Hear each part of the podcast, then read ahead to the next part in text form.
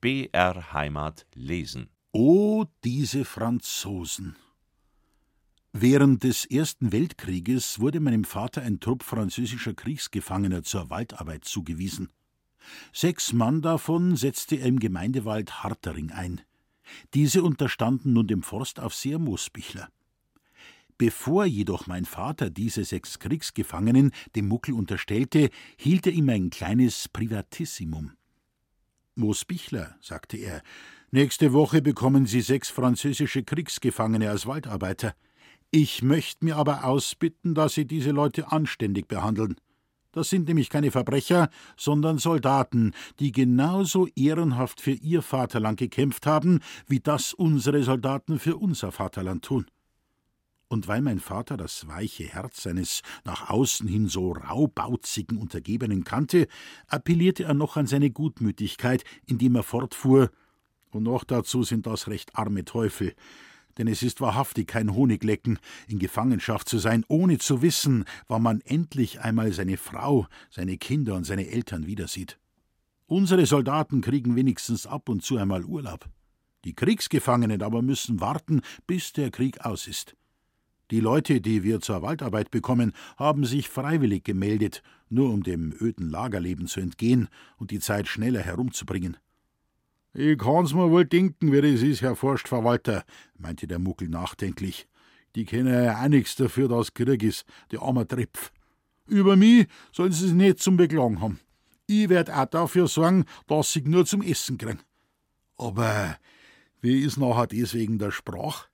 Ich kann einer ja gar nichts anschaffen, ich kann ja nicht Französisch. Es ist einer dabei, der ein bisserl Deutsch kann, beruhigte mein Vater. Den Mann werde ich Ihnen zuteilen. Der kann dann seinen Kameraden Ihre Anweisungen verdolmetschen. Ich werde auch selber immer wieder nachschauen und den Leuten sagen, was sie machen sollen, denn ich kann ganz leidlich Französisch sprechen. Als dann die Franzosen kamen, begann für den guten Moosbichler eine Zeit, von der er später sagte, dass ich damals nicht arisch war, bin ich so Wunder.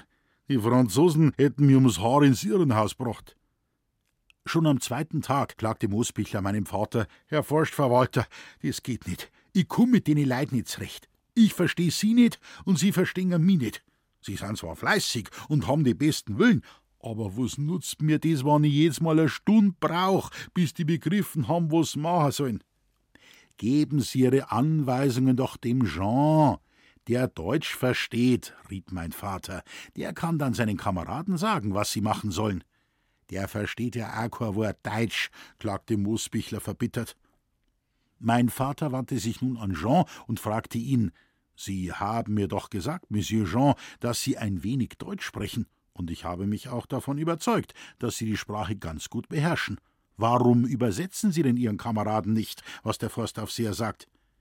Ich kann ein wenig Deutsch, sagte der Franzose, aber Monsieur Mosbichler spricht nicht Deutsch. Er versteht zwar ein wenig, aber sprechen kann er nicht. Seine Sprache verstehe ich nicht. Mosbichler, der von dem Gespräch kein Wort verstanden hatte, weil es in französischer Sprache geführt worden war, wunderte sich sehr, weil mein Vater schallend lachte. Sie müssen mit dem Mann Hochdeutsch reden, belehrte mein Vater den Forstaufseher. Es ist doch ganz klar, dass ein Mensch, für den Deutsch eine Fremdsprache ist, unseren bayerischen Dialekt nicht versteht.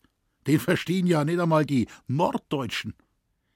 Der gute Moosbichler blies eine mächtige Rauchwolke aus seiner Pfeife und meinte: Hochdeutsch! Oh mei, da wäre mir aber blutig hart. Sie können doch lesen und schreiben, Moosbichler, also müssen Sie doch auch Hochdeutsch sprechen können.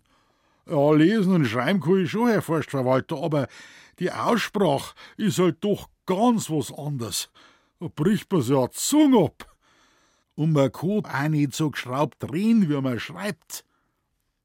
Probieren Sie's nur einmal, Moosbichler, es wird schon gehen. Von nun an bemühte sich Moosbichler, mit seinem Dolmetscher Hochdeutsch zu sprechen, jedoch mit sehr negativem Erfolg. Sein Hochdeutsch war holperig, die Aussprache schauderhaft. Nach wie vor konnte er sich den Franzosen nur durch Gesten verständlich machen, die aber auch oft zu Missverständnissen führten. Immer wieder bat er meinen Vater zu kommen und den Franzosen zu erklären, was sie machen sollten. Mein Vater aber hatte nicht jeden Tag Zeit, in den Gemeindewald zu gehen, denn er hatte ja schließlich sein großes Staatswaldrevier zu betreuen. Er wollte daher seinen Forstaufseher im Umgang mit den Kriegsgefangenen etwas selbstständiger machen. Als er eines Tages wieder einmal mit Moosbichler in dem Holzschlag war, sagte er: Also, passen Sie einmal auf, Moosbichler. Die Ulme da ist schlecht ausgeastet. Machen Sie jetzt einmal dem Jean klar, dass die Aststummeln glatt am Stamm abgehauen werden müssen. Moosbichler schnaufte schwer und meinte, Lieber hau ich die Stuzeln gleich selber, aber das ist viel weniger Arbeit als die mir, die das macht, bis der das verstanden hat. Sie sollen aber lernen, sich den Leuten verständlich zu machen. Also los, Moosbichler, rufen Sie den Jean und sprechen Sie Hochdeutsch und langsam mit ihm, dann versteht er Sie schon. Und nun entwickelte sich folgender Dialog. Moosbichler. Jean? Jean. Monsieur? Moosbichler. Kommen mal her da. Kommen Sie einmal her da hier, do da. Jean. Oui, Monsieur. Er kam, aber wahrscheinlich hatte er nur den Wink von Moosbichlers Hand verstanden. Moosbichler. Da schau mal her schon. Schau gehen Sie einmal her da. Da sind, äh, sind Stutzeln droh. Daran hin dort. Äh, verstehst? Jean. Comment? Nix verstehen?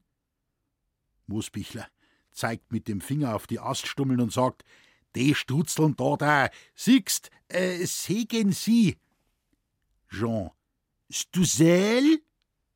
Moosbichler. Ja, die Stutzeln, die müssten weg. Hinweg. Jean schaut hilfesuchend meinen schmunzelnden Vater an und sagt: Je ne comprends pas. Moosbichler. Hä? Jean. Hä? Moosbichler. Die Stutzeln da, da sollst oberhauen. Herab. Herunterhauen mit Axt. Jean. Ganz unglücklich.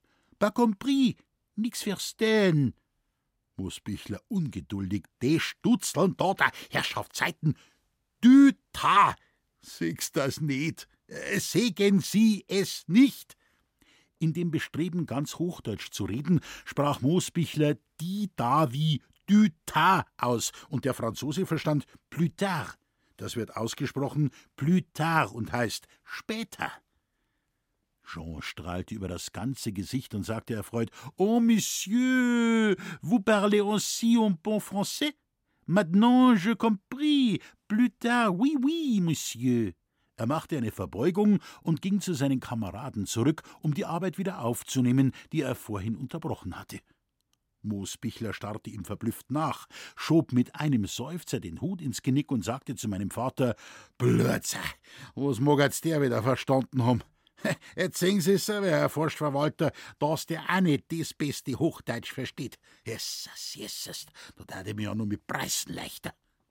Mein Vater, der schon während des ganzen Gespräches das Lachen kaum unterdrücken konnte, lachte jetzt laut auf und sagte: Hochdeutsch nennen Sie das, was Sie mit dem Shaw gesprochen haben, Moosbichler? Sie sind gottvoll. Du lieber Himmel, haben Sie eine Ahnung. Ein Ausländer kann sie nie und nimmer verstehen. Ich sehe schon, da ist Hopfen und Malz verloren. Sie müssen sich also den Leuten weiterhin durch Gesten verständlich machen. Mit der Zeit werden sie sich gegenseitig schon besser verstehen. Für die Kriegsgefangenen sorgte der gutmütige Moosbichler in rührender Weise. Er hamstete für sie Lebensmittel und kontrollierte sogar bei der Wirtin, bei der sie einquartiert waren, laufend das Essen. Und wehe, wenn einmal etwas daran auszusetzen war. Da gab es ein Donnerwetter, das der Frau Hören und Sehen verging. Es kümmerte ihn gar nicht, dass er damit seine Kompetenzen überschritt, denn die Kontrolle darüber, dass den Kriegsgefangenen die zugewiesenen Lebensmittel auch restlos ausgefolgt wurden, war Sache der Militärverwaltung und höchstens noch die des Bürgermeisters. Der Forstaufseher betrachtete die Kriegsgefangenen als seine persönlichen Schützlinge und tat alles, um ihnen das Leben zu erleichtern. Die Franzosen erkannten das dankbar an und nannten Moosbichler unter sich Notre Père, unser Vater. Mit der Zeit lernten sie auch einige Worte bayerisch, und als sie erst einmal erfasst hatten, worauf es bei der Arbeit ankam, musste mein Vater immer seltener den Mittler zwischen Moosbichler und den Franzosen machen. Meinem Vater gegenüber äußerte er einmal, die sind so kommode Leute, die Franzosen. Dass man gegen die Krieg führt, hä? Das ist doch eine Viecherei. Da haben Sie recht, Moosbichler, pflichtete mein Vater lebhaft bei. Aber wir können halt leider nichts dran ändern. Wir können nur unsere Gefangenen gut behandeln. Sie haben sechs und ich hab fünfzehn. Wenn die 21 Mann nach dem Krieg daheim in ihrem Bekanntenkreis erzählen, dass wir gut mit ihnen umgegangen sind, dann haben wir unserem Vaterland bestimmt viel mehr genützt, als wenn wir 500 Franzosen erschossen hätten.